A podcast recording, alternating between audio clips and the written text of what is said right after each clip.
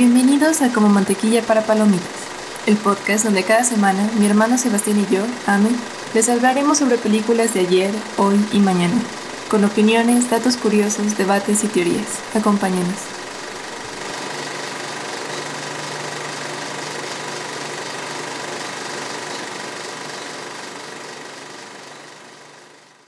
Bienvenidos a un nuevo episodio de Como Mantequilla para Palomitas. En esta ocasión no vamos a hablar de una película per se, sino vamos a aprovechar la oportunidad y la temporalidad porque ahora en el pasado mes de octubre o presente mes de octubre, no, septiembre empezó, en el pasado mes de septiembre, perdón, estuvo el ciclo de cine francés en muchísimas localidades de nuestro bello país y después se repitió en las cinetecas locales. O sea, empezó Cinépolis y luego Luego pasó a las, a las cinetecas. cinetecas. Y si eres Aguascalientes y no tienes cineteca, pues en la UA. Porque adivinen que Aguascalientes, nuestra bella ciudad de cantera y plata, sí tiene zacate, sí tiene, sí tiene cineteca Sí tiene cineteca, ¿no es cierto? y es hermosa. El- de hecho el edificio es muy bonito, donde está lo es la ciudad del arte. ¿no? Sí, sí, está, es parte del edificio de la Ciudadela del Arte. Y justo de la última vez que fuimos para preguntar del cine francés, fue cuando estaban pasando Perdidos, en Tokio. en Tokio. Gratis, porque como no es un estreno, los que no son estrenos es entrada gratuita. Es correcto. Y nada, me encanta mi pueblito en esos momentos. Es, es bellísimo. Ahora, le propuse a mi hermana hacer este episodio porque si bien hemos citado muchas veces lo que es el cine francés, eh, en esta ocasión entre los dos vimos cuatro de las ocho películas, creo. ah, no, algo así. Sí fueron menos que el año pasado.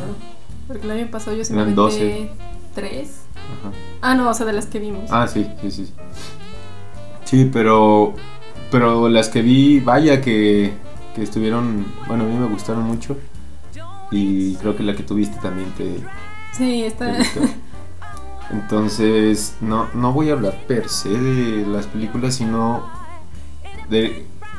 Primero te voy a explicar por qué yo encuentro todas estas producciones increíblemente buenas y, y por qué me gustan tanto y cómo cumple con diferentes que hemos, eh, características que hemos visto desde películas de antaño de cine francés que también nos gustan mucho como Amélie o incluso la de 400 golpes, la de Hudson Cooks. Esa es viejísima, ¿vale? Estoy hablándote del cine francés posguerra. Ah, no, pues, pues está heavy. Y no posguerra, Segunda Guerra Mundial. No, no, no. Posguerra, Primera Guerra Mundial. No, pues peor tantito. Exacto. Entonces, este. Empiezo con las historias. Tú lo que siempre has defendido es que una película que tiene una gran historia puede no tener los. cualquier otra. superproducción. Ajá, exactamente. Eh, va de la mano con un buen guion, va de la mano con una actuación de mediocre a buena. o sea, digo esto Sí. porque muchas veces no es que sean unas grandes actuaciones, pero lo bien armado de la historia y lo bien construido del guion hace que las actuaciones, aunque no sean legendarias, pasen por buenas. ¿Sabes? Sí, sí les hace un, un parote. Un parote. Entonces, eh, también destaco, creo que la que más producción yo he visto que tiene como de efectos especiales ha sido Amelie, porque de las demás las recuerdo como producciones así de, tú y yo vamos a agarrar nuestra cámara y nos vamos a ir ahí Y vamos a grabar ahí. y vamos a grabar ahí. Sí, de hecho es como lo muy particular de las películas. Una de las muchas particularidades que tiene el cine francés, que nunca se siente superproducido. Es correcto, de O hecho, sea, se siente muy, justo muy simple y muy íntimo en el sentido de que podríamos haber sido, bueno, abro comillas, cierro comillas, tú y yo saliendo con una cámara a filmar A- a una grabar. historia que está sucediendo. exactamente, exactamente. Y sí, probablemente Amelie es de las que he visto que tienen mayor producción. Y aún así sigue siendo más sobre, sobre la historia. Porque lo que sí tiene más el cine francés que el cine que estamos más acostumbrados como el americano es que los temas casi siempre son universales. Son universales y, no es un cine mustio como el gringo, con todo respeto. Mustio, ¿en qué sentido? Porque no sé cómo explicarlo sin sonar mustio yo también. Pero por ejemplo, eh, hubo una una de, película de este año que se llama Miente conmigo. En francés, Arrête avec tes maison, maison. Ah, eso nada más desde la sinopsis dije, ay. Exacto, la sinopsis. Tras aceptar ser el embajador de una famosa marca de coñac que celebra su bicentenario, el novelista Stéphane Belcourt eh, regresa a su ciudad natal por primera vez en 35 años. Allí conoce a Lucas, el hijo de su primer amor. Los recuerdos lo inundan. Las primeras experiencias de la adolescencia, el deseo incontenible, los cuerpos que se unen, una pasión que hay que silenciar. Este primer amor se llamaba Tomás y tenían 17 años. Entonces, eh, si bien recientemente, bueno, no recientemente, siempre también en los en el cine gringo, a excepción del cine de entre los 50 y 60, también ha habido personajes de la comunidad LGBT y, plus. Eh, como que todavía tienen este pudor malentendido de no, no, pero no les des mucho tiempo en, en escena. Pues si bien es algo que se ha ido rompiendo con el tiempo, a veces incluso cuando no están haciendo ese pudor, lo sientes un poco forzado como de, miren lo progresistas que somos y les damos todo este tiempo en, en taquilla, o sea, también se siente como medio fabricado en ese sentido. Hay muy pocas películas donde lo he visto bien logrado en el cine como más occidental, más bueno, es que sigue siendo occidental, pero como más hollywoodense. Como súper occidental. sí. Ah, que sería Call Me by Your Name. Pero sí, es como de esas pequeñas excepciones. Y justo, o sea, no, no la alcancé a ver, pero de lo, de lo que he visto tanto en trailers como reseñas y pequeñas escenas, aquí sí lo hacen como natural, porque si bien es como parte del centro de la película, no es como mira lo progresista que soy o, no, no, no, es que estoy siendo súper el planteamiento es básicamente, esto pasó, te estoy contando una historia que pasó, ajá, exacto. Y, y digo esto porque hubo una película que yo vi como hace 8 años, que se llama Guillermo eh, Garçon a, a Tableau, que es, deja, Déjate, digo la sinopsis, la estoy buscando, perdón. Mesero, tabla, ¿qué? No, es Guillermo y los chicos este, a comer. Okay. Sí, entonces Guillermo de Garzón a tablo, mm. a la mesa. Pues. Eh, es, una película comedia eh, francesa de 2013 dirigida y protagonizada por Guillaume Carlien. Eh, y el argumento es el siguiente. Guillermo o Guillermo es el hijo de una madre controladora y emasculante de clase alta. Admira mucho a su madre que la trata prácticamente como una niña. Guillermo es completamente opuesto a sus hermanos que son amantes de los deportes ya que él es un chico bastante femenino. Es característica eh, la forma en que la madre llama a sus hijos que vayan a comer, que es Guillermo y los chicos a la mesa, que es el título de la eh, Guillermo da por sentado que es gay y se enamora de su compañero de clase de Inglaterra, Jeremy. Sin embargo, este amor no es correspondido y entonces eh, Guillermo se ve por primera vez como un hombre y no como una mujer. Cuando llegó el momento de realizar servicio militar, Guillermo trata de evadirlo por todos los medios y finalmente lo consigue. Después de, una breve, después de un breve descanso en las montañas de Braviera, eh, Guillermo recibe al consejo de su tía, un día te enamorarás ya sea de un hombre o de una mujer entonces sabrás si eres homosexual o heterosexual. Ella le aconseja que experimente su sexualidad y Guillermo acaba visitando un club nocturno para gays acompañado y acompañando a un hombre a su casa. Entonces, es, es si bien el mismo tema, la misma... Eh, como que el mismo argumento, pero de un matiz totalmente diferente y una película que se hizo 10 años antes. Entonces por eso te digo, este... Sí, te recordó. Ajá, me recordó, pero aparte e, es, genial ver cómo se dan la libertad de decir, no me importa si tú piensas que esto es demasiado para ti. Si no quieres, es. es. lo que es. Y si no quieres, no, lo veas. No me importa. Yo te voy a entregar esta pieza y es magnífica y es bellísima. Hay una escena en esta película que te digo de Guillermo y los chicos a la mesa que está de viaje en, en España y lo enseñan a bailar flamenco. Ok. Pero lo enseñan a bailar flamenco como mujer, no como hombre. Entonces después viaja a otra ciudad o hay una fiesta de pueblo, algo así. Y les dicen, vamos a bailar flamenco. Entonces él va a bailar y todo el mundo se queda así, ¿qué pedo? Y le dice, estoy bailando flamenco. Y le dice, no, es que bailas flamenco pero como mujer. Y él no sabía que estaba bailando como, Como mujer. Pero eso, o sea, se lo dicen y dice, no pasa nada, voy a seguir haciéndolo. Y no pasa y nada. me gusta, oiga. claro. Pues es que creo que es justo también por esa arrogancia cultural que tienen los franceses con la que se manejan. Creo que uno de los. Porque todo tiene un lado positivo y negativo. Claro. Entonces te pueden caer mal, pero es esa arrogancia de es lo que es y es divino porque yo lo hice. Es correcto. Se, se refleja muy bonito a veces en sus películas, que es justo no me interesa si te gusta, si lo entendiste. Es mi película, es lo que yo quería hacer y es buena. Y, y es algo que, bueno, hemos visto, vimos Emily in Paris. Y si bien es una serie estereotípica, este, ¿cómo se llama el personaje del que ya Ah, tiene Luke. canas? Luke. Luke cuando lleva a Emily al, al cine, Emily le dice, es que no me gustó la película porque no tiene un final feliz. Y Luke le "Ah, dice, ustedes americanos siempre con sus finales felices. Ajá, dice- La vida no tiene finales dice, felices. es la belleza de la tragedia.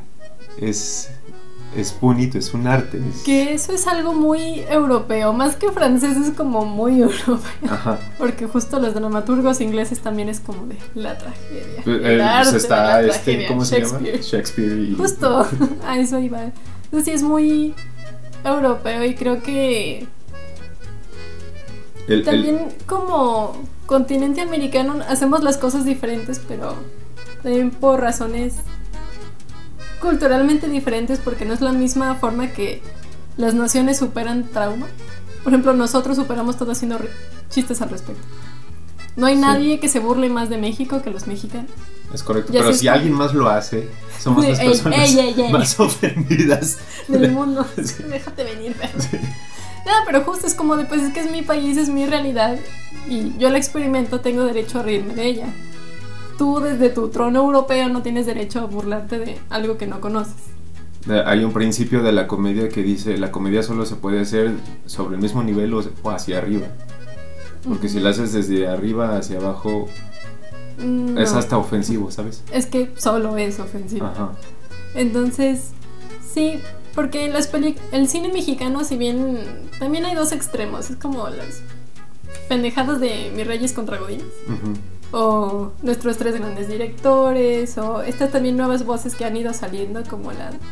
el- los que dijeron la de Netflix, ¿cómo se llama? La de. del chavo que tiene un peinado como el de peso pluma. Ah, es la de... Ya no me... ¿no? ¿Cómo se llama? Sí, Pero no digo aquí, sí, la de Sí, los así. cholos en Monterrey, ¿no? Sí, Bueno, le digo cholos porque Bueno. había unos que sí eran... a falta de mejor terminología. Sí, no, pero sí, sí, sí. De estos, ¿cómo se llama? Am, colonias marginadas de, del área metropolitana de Monterrey. Entonces, nosotros también, o sea, podemos apreciar y reflejar la tragedia, pero también encontramos la forma de Ya no estoy aquí. Ya no estoy aquí. De encontrar justo la belleza en las cosas, incluso dentro de la tragedia. Porque a veces justo en el cine europeo es como pura tragedia. Ujú. Y, por ejemplo, lo que hace Guillermo del Toro, de ir encontrando como la belleza incluso en los monstruos. Es como, y él lo dijo y hicieron un montón de memes al respecto, pero de hecho la frase en sí es muy bonita. Es como de, puedo hacer eso porque soy mexicano. Totalmente. O sea, y sí es una frase de la que puedes sacar muchos memes. Pero sí, es, es algo que solo él puede hacer por el contexto que, que Que vive. nos rodea, claro. Entonces sí creo que justo esa arrogancia francesa hace que mucho de esto sea tan gracioso y tan encantador. Que la forma, o sea, con temas universales, o sea, lo hemos hablado también en varias películas y la mayoría de las que hemos hecho han sido justo americanas o inglesas. Pero tocan temas universales de forma diferente, porque incluso en mis películas favoritas del cine americano, como ya hablamos Al Este del Edén o Una mente indomable, que son historias muy humanas, no se sienten tan traídas a la realidad Sí, como no, lo claro, logra el cine francés. "Es- Esto no me podría pasar. es- como, o sea, se ve increíble, me tocó fibras de todo mi ser, no voy a ser el mismo después de esta película. Pero no lo siento tan... Yo bien podría haber vivido eso. Ujú. Y el cine francés como que lo aterriza mejor en el diario vivir. Por ejemplo, la que yo vi en este año del tour fue el libro de las soluciones. Y mira, la, la sinopsis es esta. Eh, la película nos cuenta la historia de Mark, un director de cine que huye con su equipo de producción a un pequeño pueblo para, determinar, para terminar de editar su película en casa de su tía Denise. En el lugar, su creatividad se manifiesta en un, en un millón de ideas que lo sumergen en un extraño caos, mientras que intenta vencer sus demonios. Mark se embarca entonces en la redacción del libro de las soluciones, una guía de consejos prácticos que bien podría tener la respuesta a todos sus problemas. Ahora, eso fue lo que yo leí cuando entré a verla. Y si bien la película sí se trata de esto, la película no es nada de lo que esperas con esta descripción. Ok, O sea, está explique su caso. cagadísima, pero. Pero es muy. Sí, no era lo que esperaba, porque si justo Mark estaba como en este estudio francés filmando su película y les proyecta como las primeras tres escenas a los productores, y ellos de la odio. Te voy a quitar de director, voy a poner este otro güey y a ver si pueden arreglar tu película. Y el de es que ellos no entienden, tienen. Le dije sea al que van a poner de nuevo director, como explícales que todo esto va a tener sentido más adelante, que no sé qué. Un, un Zack Snyder con... algo así, más o menos. Pero la verdad es que su película sí se veía medio mafufa. Ajá. Digo, yo no tengo contexto, no, pero se veía rara. Ah, y el de, no, pues es que no puedo ayudarte. Entonces se siente traicionado, ¿no? Entonces él huye con su equipo, se roba la película, casi, y se ya va a la casa de su tía Denise. La tía Denise es un personaje súper adorable, es como la abuelita Coco, pero versión francesa. Es, Ok. es adorable. Pero Mark sí está... O sea, yo creo que más de. Más que tratarse de un director de cine que intenta terminar su película en casa de su tía, es sobre salud mental. Porque cuando salí de verla, le estaba contando a una amiga que sí te habla mucho de lo que es, primero, tener un problema mental y segundo, lo que es ser una persona que está cerca de alguien que tiene algún tipo de desequilibrio mental o emocional. Porque Mark no te dicen qué tiene, pero cuando intenta, empieza a filmar su película ya en casa de su tía, tira sus medicinas, que son medicinas psiquiátricas, no sé para qué era, pero las tira todas. Porque cree que detienen el flujo de su creatividad. Y es algo que mucha gente con problemas mentales siente. Porque sí te desaceleran completamente. Entonces, a veces algo bueno de que tu mente vaya corriendo tanto y tan rápido todo el tiempo es que justo tu imaginación la sientes volando. Claro, Y cuando te frenan, sí te frenan todo. todo. O sea, tal vez te frenen la depresión, te frenen la ansiedad, pero también sientes que te frenan un poco tu personalidad y la imaginación y todo esto. Ahora, si bien sí, con esto le llegan un millón de ideas que no tienen nada que ver con la película, que es lo más frustrante de todo. Este güey solo termina la puta película. Dices, por eso te la quería. Sí, por eso te la querían quitar. Y curiosamente sí le van resultando, son las cosas más extrañas. Termina conociendo a Sting. Sting sale en la película. ¿En serio? Sí. ¿Sting de The Police? Sting de The Police sale en la película. Le hace la banda sonora a su película. ¿En serio? Él dice, yo quiero que Sting haga la banda sonora. Quiero que haga esta partecita de la banda sonora. ¿Y no lo está alucinando? No, y dice, y lo voy a lograr. Y su equipo de, güey, es que ya estás perdiendo el piso bien feo. Y se las ingenia y lo logra. ¡Wow! ¡Qué Y tú increíble! dices, no mames. Sí, sí, sí. Pero sí es una película muy fuerte en que sí ves lo cansado y lo drenante que es para todo el mundo a su alrededor estar lidiando con él en este estado. Es correcto. Porque no soy psicóloga. De lo poco o nada que yo sé es o tiene trastorno bipolar o no sé, hasta no límite de la personalidad, no sé. Me huele Al- más a lo En lo primero. a lo primero. Porque, o sea, Sí, el güey va de, De cero a 0 a cien. 100, En nada. pero se queda en el 100. Ah, genial.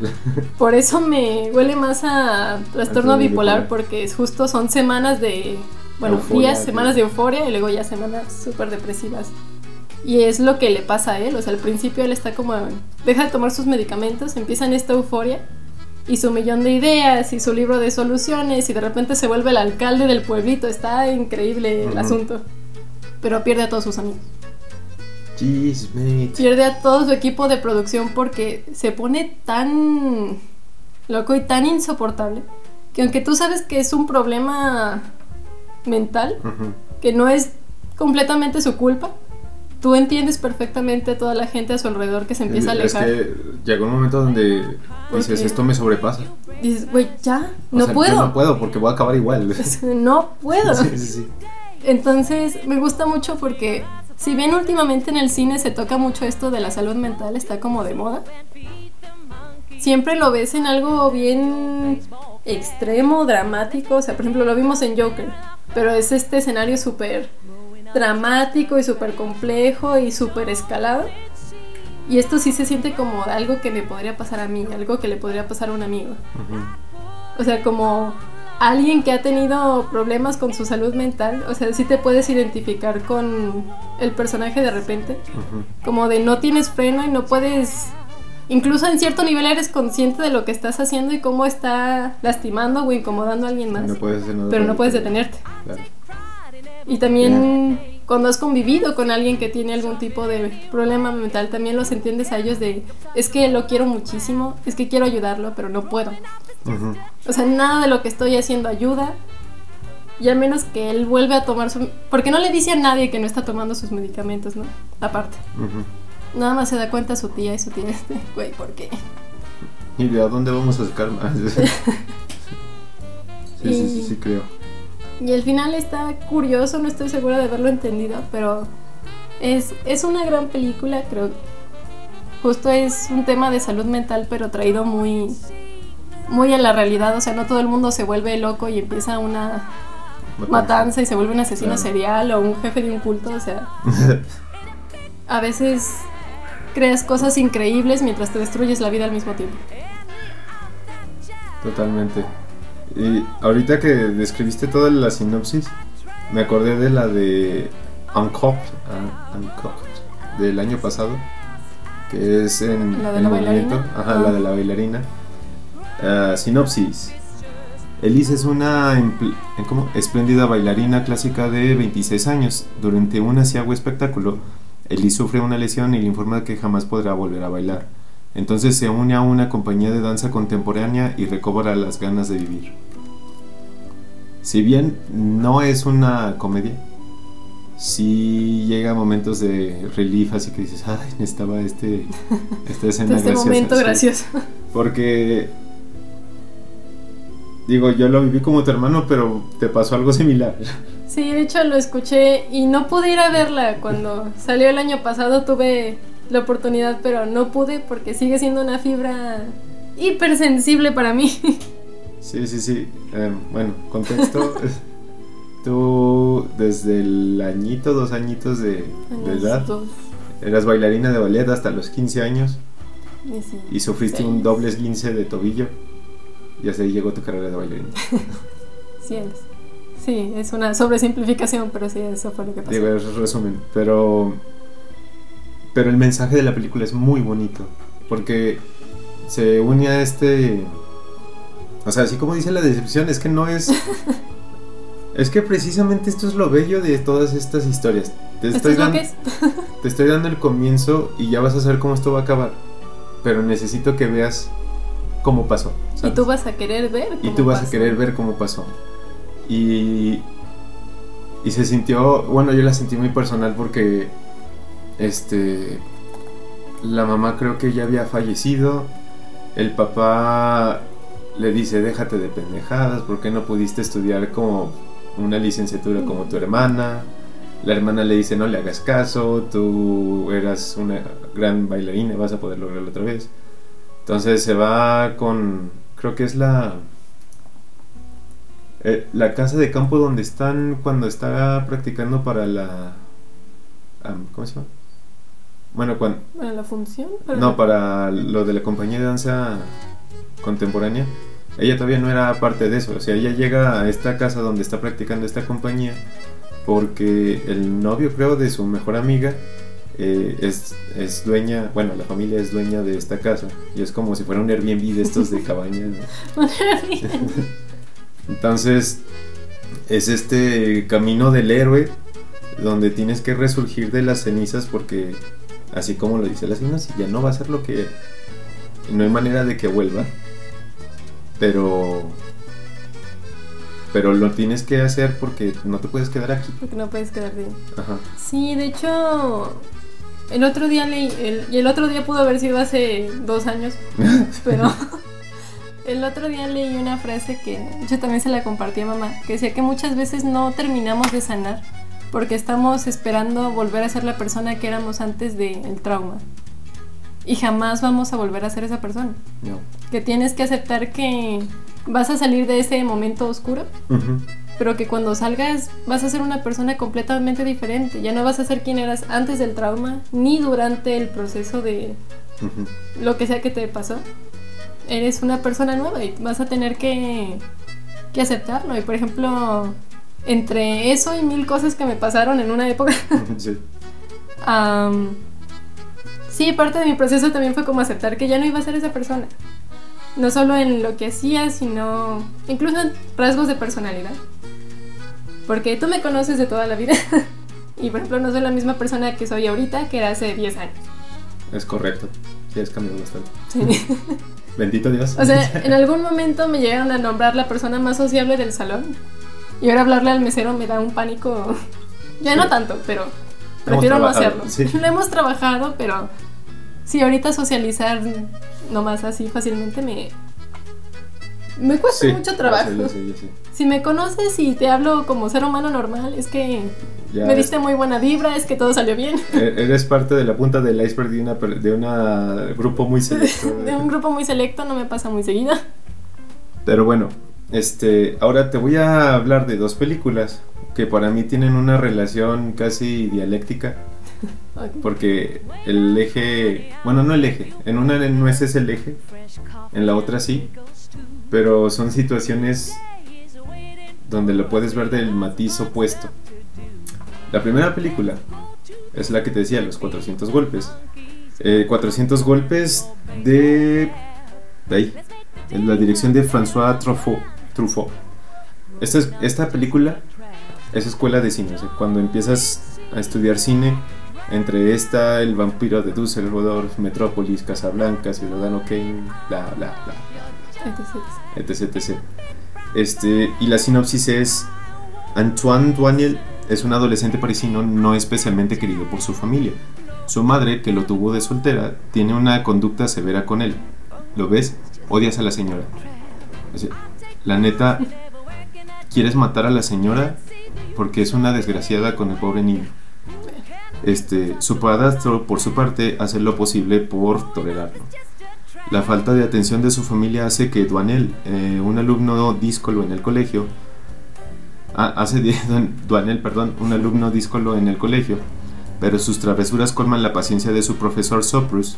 Un día falta al colegio junto con su amigo René. Allí verá lo bueno que es la vida fuera de la escuela, así como cruda y real, tras reencontrar a su madre con un amante. Esta huida del colegio hará que ¿Cómo Antoine... crees? Sí, qué mal pedo. esta huida del colegio hará que Antoine comience a meterse más en problemas hasta, el pun- hasta tal punto que tras sacar un cero en una composición en la que prometió una buena nota a sus padres, se escapa con su amigo y cometen más travesuras. Un día, al intentar robar una máquina de escribir de la oficina de su padrastro, es descubierto y con el consentimiento de sus familiares acabará en el reformatorio sin un mejor amigo, solo. Pero cumple un gran sueño que tenía desde pequeño, ver el mar. Ay, Está fuertísimo en la película. Es, es de estas que dice Luke en Emily in Paris. Eh, ¿Cómo se llama? La, la belleza, de la, tragedia. Porque nada bueno le pasa. desde el niño. reformatorio, desde su celda, puede ver el mar, que era lo que siempre había querido. No me digas eso. Así es, es la belleza de la tragedia. No. Entonces, ahora te cuento la contraparte, que es la película que vi ahorita en el Tour de Cine francés, que se llama Un matière sérieux, un trabajo en serio. Ay, yo quería ver esa, esa sí me pudo muchísimo no verla. Dirección de Tomás Lilti, duración 111 minutos. Guión también aparte de Tomás Lilti. Y la sinopsis es la siguiente. Benjamín es un estudiante que después de fracasar en la carrera de medicina y a pesar de su falta de experiencia, acepta un trabajo como profesor de matemáticas en un colegio en los suburbios parisinos. Sin haber recibido formación alguna, descubre las dificultades y los beneficios de ser maestro en una escuela secundaria en donde conocerá a un grupo de estudiantes y de colegas con los que formará lazos estrechos y que cambiarán su visión sobre dicha profesión. El film presenta una interesante fotografía sobre la enseñanza escolar. Y sí, esta es una gran, gran película. Eh, te decía que lo veía como una relación dialéctica entre esta y la de 400 golpes, porque si bien la, el eje central de la de 400 golpes no es como tal la escuela, sino eh, todo lo que lleva al pequeño Antoine a cometer lo que cometió y el fin que tiene. Eh, yo esa de 400 golpes sí la sentí también, a mí me tocó también fibras sensibles porque... ¿Tú eres el niño problema? Ajá, yo era el niño problema y aparte los problemas que yo cargaba personales se reflejaban en mi desempeño académico y eso me traía eh, también, ¿cómo se llama? No, no, no, estoy bien, estoy bien. ya, ya lo... Ya fue terapia. Ya fue terapia. Pero eso también se reflejaba después en la convivencia familiar y era un círculo de nunca acabar. Hasta bendito Dios que acabé la universidad, no hace mucho. Estuve ahí. esta tortura, sí. Pero en este caso ves ahora la... Eh, ¿Cómo se llama? La perspectiva de los profesores. Porque tampoco es fácil. O sea, si uno como alumno se siente incomprendido, imagínate tú como adulto tener que controlar a 30 cabrones que no saben qué hacer con su vida. Es que... Que aparte no es su culpa per se porque son víctimas de las estúpidas hormonas que están haciendo cambios en sus cuerpos. Ay, es que sí es una terrible edad para ser maestro. Que, que exacerban todas las emociones que pueden tener, tanto buenas como malas donde lo muy bueno te pone así como trastorno de bipolaridad, o sea, eufórico, pero lo malo crees que tu vida se va a acabar ahí, güey. Te vuelves muy voluble. Exacto. Y no, no se va a acabar ahí. Parece que se va. Yo sé que parece que se va a acabar ahí, pero no se acaba ahí. No, y, y tú hace no mucho me dijiste una frase que dije, wow, es que mi hermano para su edad es demasiado sabia. Cuando Shakira sacó la sesión 40 y... 53. Ah, 53 con Bizarrap. Este, dijiste algo que a mí me llamó mucho la atención y yo no había pensado en eso, que fue, Shakira ya entendió que el mundo no se va a acabar por esto. Ah. O sea, no, no puede volver a sacar, que era mi argumento, es, dije, es que pudo haber sacado Antología 2.0 y no lo hizo. de hecho, si te vas otra vez. Ajá. Pero justo, y se relaciona mucho con lo que hablábamos con En Movimiento, porque ya no eres la misma persona que eras en ese entonces. Entonces tu forma de ver las cosas, de interpretar el mundo y lo que te sucede tampoco va a ser la misma. Entonces, sí, yo te decía, para este momento Shakira ya entendió que que le rompan el corazón no es el fin del mundo, que siempre hay otro güey esperando a la vuelta de la esquina No, y que ella tiene valor por sí sola. y que no necesita justo al siguiente güey de la esquina, o sea, que no se va a morir sin piqué y mírala. No, y puede no haber un güey. Sí, y ella por va a seguir siendo la diosa latina por excelencia actual. Ay, mírala, ganando premios, teniendo éxito. Porque quitó a Silena Quintanilla desde... Eres. Pues es que ahí la cosa con Selena es que No, igual que no. con Acabó muy rápido. se acabó muy rápido. No, es que como se vuelve una de esas tragedias, o sea, jamás vas a poder con ese halo que tiene arriba, Claro. que es lo que le sucede a los Kurt Cobain y el resto del club de los 27 o a James Dean o Sí, sí, sí. a cualquiera que fuera Haya muy muerto. talentoso y se murió Joven. joven. A los Hitler. Pero bueno, regresando a la película de Un trabajo en serio. Este. Ves al tipo de situaciones que también se puede enfrentar un. Un profesor y que de repente a uno como alumno se le olvida que también son humanos. Sí. O sea, que sean esta figura de autoridad y que tengan que ser hasta bastante rígidos en la disciplina que te tienen que impartir, no significa que realmente se sientan cómodos haciéndolo. Porque te presentan... Ah, no me acuerdo ahorita cuántos profesores son, creo que son... A ver. 1, 2, 3, 4, 5, 6, 7. Sí.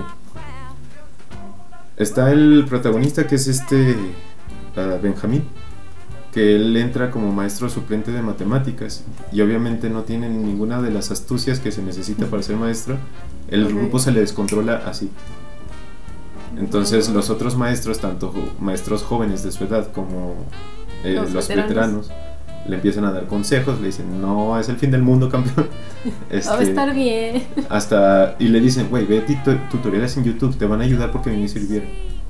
Entonces, este, empieza a ver esto. Está la que termina siendo su, como su pareja o su relación amorosa, el interés amoroso. Que ella es esta maestra que si bien es jovial y amigable, también es muy ruda. O sea, con ella es como dice Paulina Rubio, por las buenas soy buena, por, las, malas, lo muy mal. Sí. Está un profesor veterano de, de literatura que está teniendo una crisis de los casi 60 porque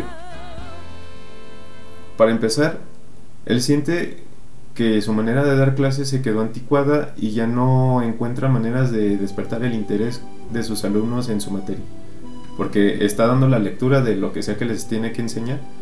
La mitad de la clase está así en, tirada en el, en el mesabanco oh, y aparte en su vida personal está muy decepcionado y no le habla a su hijo porque el hijo dejó la escuela. Exacto. Sí, sí suena muy francés este Entonces, y luego está otro maestro que se vuelve el roomies de Benjamín. El roomie, el roomie de Benjamín. Él no me acuerdo qué materia da, pero él está pasando por un divorcio y entonces termina viviendo en la escuela, pero en estos departamentos que el mismo gobierno francés les da como prestación a los trabajadores de la educación. Y de hecho es un gran departamento y Benjamín le dice, güey, vives como rey. este, pero él vive ahorita un proceso de duelo muy fuerte que en algunos momentos cuando dice, cuando me siento muy mal, me voy a dormir con este otro profesor con el que te conté primero, el de literatura este, para que me haga compañía porque si estoy aquí empiezo a tener pensamientos intrusivos muy feos. Está una maestra de biología que ha de estar como en los 40, 50, muy bonita ella está, es, como, de esa gente que como mi tía Anita que, Ay, que son malvaviscos, con piernas. Exactamente, o sea, pero ella, este, aparte, o sea, se ve que se ha cuidado mucho, que y tiene un hijo problema, ese sí es hijo problema. Este, y está en peligro de que lo corran de su propia escuela, o sea, imagínate, tú como maestra puedes hacer nada para evitarlo. Tú como maestra en tu trabajo eres buena, pero tu hijo allá es, es un pendejo. pero o sea, de que de que el niño alcoholizado en la escuela eh, de que obviamente no tira trabajos, faltas, escapa, bla, bla, bla, bla, como si fuera Antoine de la que te digo de 400. Y luego están estos otros dos maestros de deportes, que el maestro eh, tiene, se ve que se desvive por la maestra, pero la maestra tiene su pareja y a la mitad o dos tercios de la película resulta embarazada del esposo. Entonces al otro se le cae el corazón en las manos. Entonces, este se me hace una gran película para que los que fuimos alumnos problemas le demos crédito a sus maestros. Crédito a sus maestros. Yo honestamente si alguno de mis ex profesores llega a escuchar esto les pido una disculpa por todo lo que fui. Porque Dios sabe que no fue fácil. No, o sea, ahí no estuve ahí personalmente, pero se escuchaba se escuchaba feo. De hecho, lo hemos hablado y yo te he dicho, es que si yo hubiera ido a la escuela contigo, me hubieras caído muy mal. Es correcto. Yo, yo fui yo fui de esos. Entonces, eh, al punto que iba es que son tramas muy sencillas, son tramas muy honestas, son tramas muy cotidianas, muy íntimas, como dijiste tú, pero al mismo tiempo no son aburridas. Yo en ningún momento No. En un he dicho, puta, qué hueva. No, y, y aunque nada es perfecto, también hay películas francesas que son malas. Es correcto. Ah, incluso las que son sus películas estúpidas les puedes encontrar cierto encanto. Por ejemplo, hay una que de hecho es el mismo actor que sale en el libro de las soluciones, Ujú, que se llama Pound on the Cow, que son 20 años de diferencia. Que justo es de una señora que empieza a andar con un. de 40, que empieza a andar con un chavito de 20. Creo que sí he visto. Sí, está en Amazon Prime. Y es una estupidez, pero incluso en su estupidez está muy graciosa. Ajá. Wow, sí, sí, sí. Es que creo que he visto más de las que doy cuenta. De la- Sí, de hecho cuando llegué y empezó el libro de las soluciones y vi al actor, dijo, dije, no puede ser. Y hasta los empiezo a reconocer a ellos. Es correcto, sí, sí, sí. Y está padre, o sea, que, que tenemos también este rango de espectador amplio que tengamos. es- Este. Y eso que hace ratito estábamos viendo y te dije de las 250 mejores películas de la historia, he hemos visto, 25. 25, sí. Bueno, tú 25, yo debo andar como por 15. Eh, y la última que vi en este tour de cine, te voy a decir algo. Me recordó mucho al Gran Hotel Budapest. Me interesa. ya captaste mi atención. Película Mi Crimen. No. no Ay, sí, también la había anunciado. Es que la verdad todas este año se me antojaban. Excepto la del atentado terrorista en París, porque eso solo me deprime. Sí, pero igual es padre ver este tipo de cosas como para ver, porque luego ves este, los de los gringos también para lo del 9-11. Hay unos que son buenos, hay otros que dices, puta madre". Ay, es que. Pero bueno, mi crimen, mon crime. Eh, Madeline es una joven y guapa actriz sin dinero y sin mucho talento que vive en el. París de los años 30. Para su desgracia, es acusada de asesinar a un famoso productor con la ayuda de su amiga Pauline. eh, una joven abogada desempleada resulta absuelta por asesinato en legítima defensa. Aparentemente, la espera de una nueva vida llena de éxito y fama, pero lo que de verdad sucedió está a punto de salir a la luz. Y esta no se las voy a spoilear porque, Ay, quiero verlo. pero déjate digo porque no te lo puedo spoilear. En algún momento yo estaba muy cansado. Y te quedaste.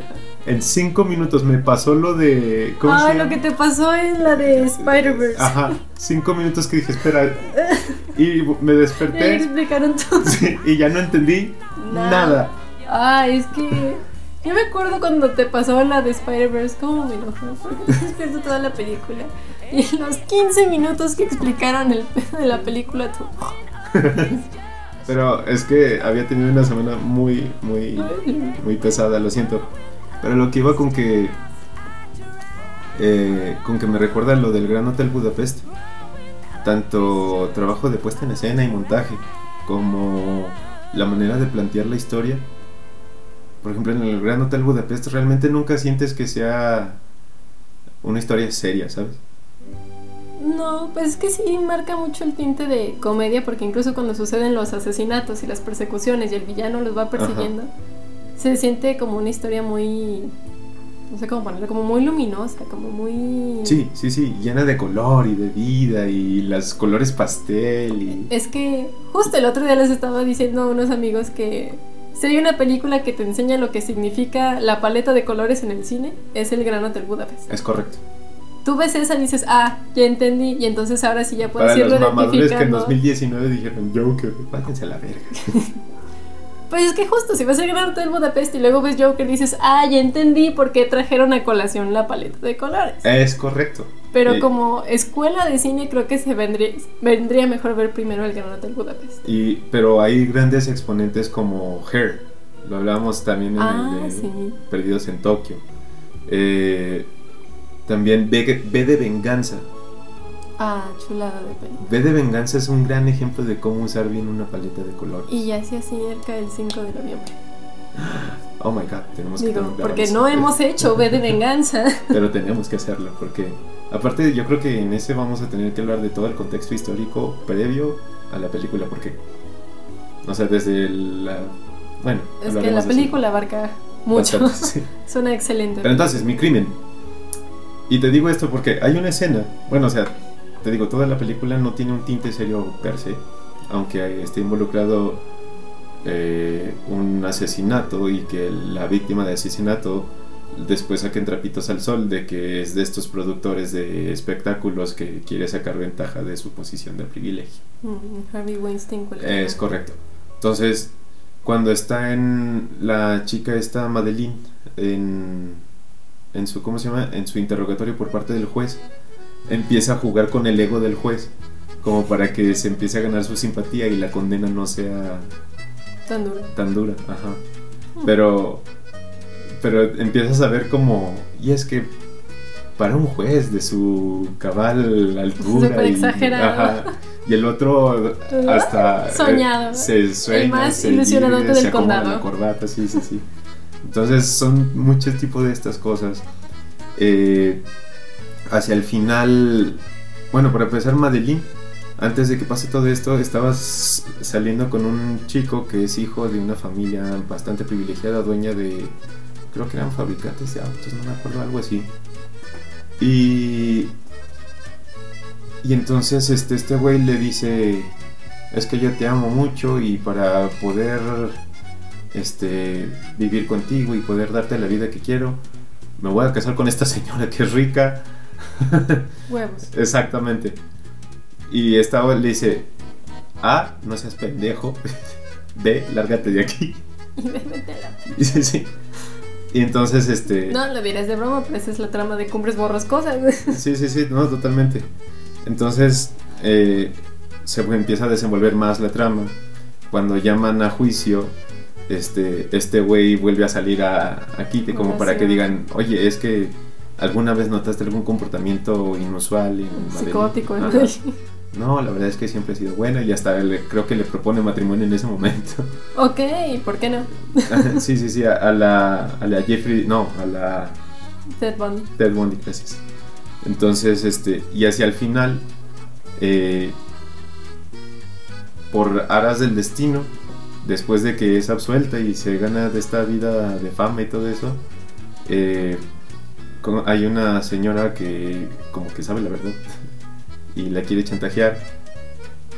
Pero le dice, ok, podemos lograr algo. Entonces logra casarse con este novio previo, pero convencerlo de que de que sí trabaje con su papá porque él no quería el dinero de su papá, entonces por eso quería el plan de casarse con la otra señora. Porque claro, es mucho más respetable.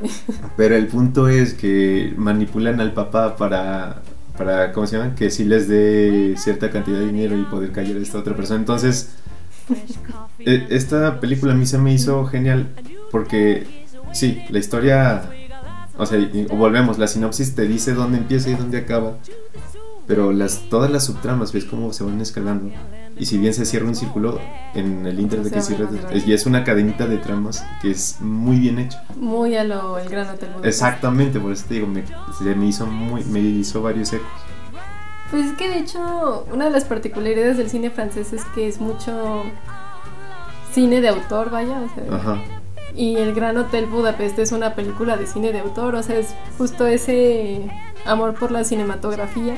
Es correcto, es como cuando alguien le tiene amor al cine y se dedica a hacer una película.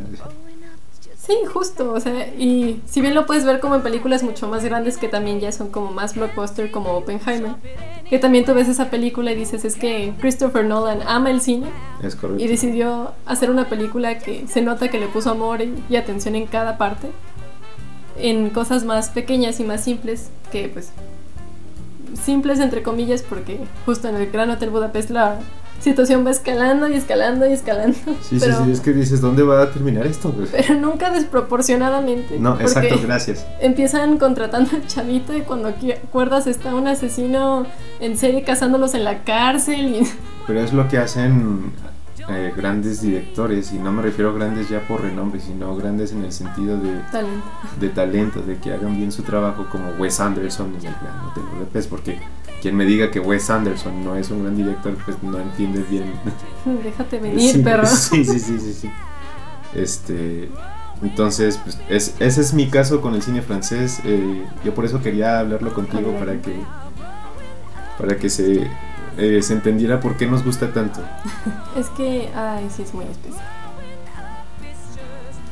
Eh, y como mención honorífica, por ejemplo, si bien no es, no es que no sea de nuestro rango, Pero estas películas siempre han sido como que muy míticas y es difícil encontrarlas en streaming.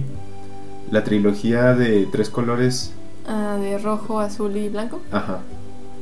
Eh, mis papás son fans. Y les falta una, ¿no? Y les Porque falta ni una. ellos han podido Es encontrarla. correcto. Pero ya las encontré en. en ¿Cómo se llama? En Amazon. Y me los dices ahora. En Blu-ray. Porque se las quiero regalar de Navidad. Ah, sería un regalazo, lo van a apreciar mucho. Sí, entonces. Hay que asegurarnos que mamá no escucha este episodio. Eh, probablemente haga. Entonces, ese es el caso con el cine francés, amigos. Consuman mucho cine. Eh, dense la En oportunidad general, de. De incursionar en cosas diferentes. Ajá. Porque justo y suena súper mamador. Hemos hablado varias veces de el cine francés, lo hemos mencionado, hemos hablado de algunas películas en específico. Pero no solo el francés, o sea, cada país tiene justo como su toque cultural que hace sus películas muy especiales. Especiales. Por ejemplo, sí, te había comentado de la película italiana de Cuatro Mitades. O sea, a mí Ajá. ni por aquí me pasaba el cine italiano y disfruté mucho esa película. De hecho, la sentí como muy a lo francesa de traído a la realidad, pero muy a lo italiano con su propio toque de fantasía. Eh, hablando de cine italiano, el que yo te he dicho de El Ay, ladrón la de del niño, sí, no, no, no vamos a hablar de eso otra vez. Ya, ya me deprimiste mucho por el Pero, o sea, para que la gente sepa de qué se trata. Después de la guerra, un hombre humilde y su hijo buscan en Roma la bicicleta que les robaron ya que él necesita para trabajar. Y es una sobresimplificación. Pero la película duele cada minuto. Y o sea, y te trae momentos muy bellos que dices, qué belleza. Pero vuelve a doler Ah. después y dices, ¿por qué? Ay, oh, Y, pues y luego tenemos... también suena súper pretencioso, pero por ejemplo está el cine español con Almodóvar. Ah, sí. Que de alguna forma los españoles también se les han ingeniado para hacerte las películas más perturbadoras que, Es que correcto. tú puedes ver. O sea, Almodóvar no es porque sea gory ni nada, solo toca temas de lo feo que puede ser el ser humano de una forma muy... Y luego tenemos grandes exponentes de la comedia, como lo son los ocho apellidos vascos y los ocho apellidos catalanes. Hay muchos españoles que no les gusta, dicen que qué pésimo ejemplo del cine español y yo de, a mí me parecen cagadísimas, la verdad. Uno como latino las aprecia. Yo de, sí, o sea, no, no entiendo el problema, quizás si fuera español entendería por qué les parece ofensivo. Eh, y también esta de, de miedo que está basada en el único caso eh, español documentado de cosas paranormales.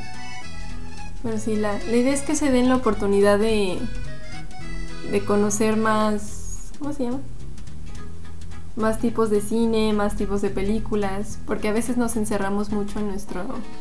Es que en esta que te digo, la chava es fan de Héroes del Silencio. Y Y te sentiste muy sentí- identificada. sí. Verónica se llama. Y el caso Vallecas. O sea, la película es Verónica, pero el caso policíaco en el que está Basada. basado Es es, el caso Vallecas. Ajá. Y la verdad sí da miedo la película, sí está bien lograda.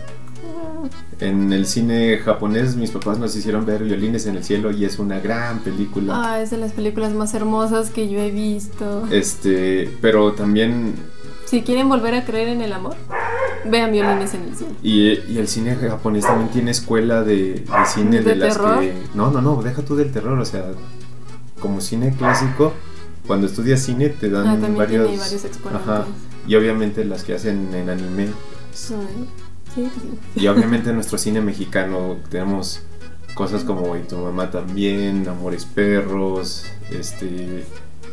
La. Ah, verga, se me jodía ahorita. La de Roma, Roma. más reciente. Entonces, en todos lados hay. Nada más que Hollywood con su gran poderío capital nos, nos ha permeado todo, pero Pues es que sí, y en cualquier lugar del mundo, nosotros sobre todo porque pues estamos pegados. Pero pero sí, dense la oportunidad de, de ver otras cosas. y pues nada amigos síganos en nuestras redes compartan y Hasta la próxima. Zoo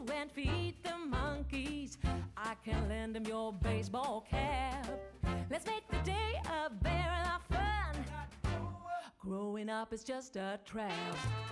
Don't it seem like a drag?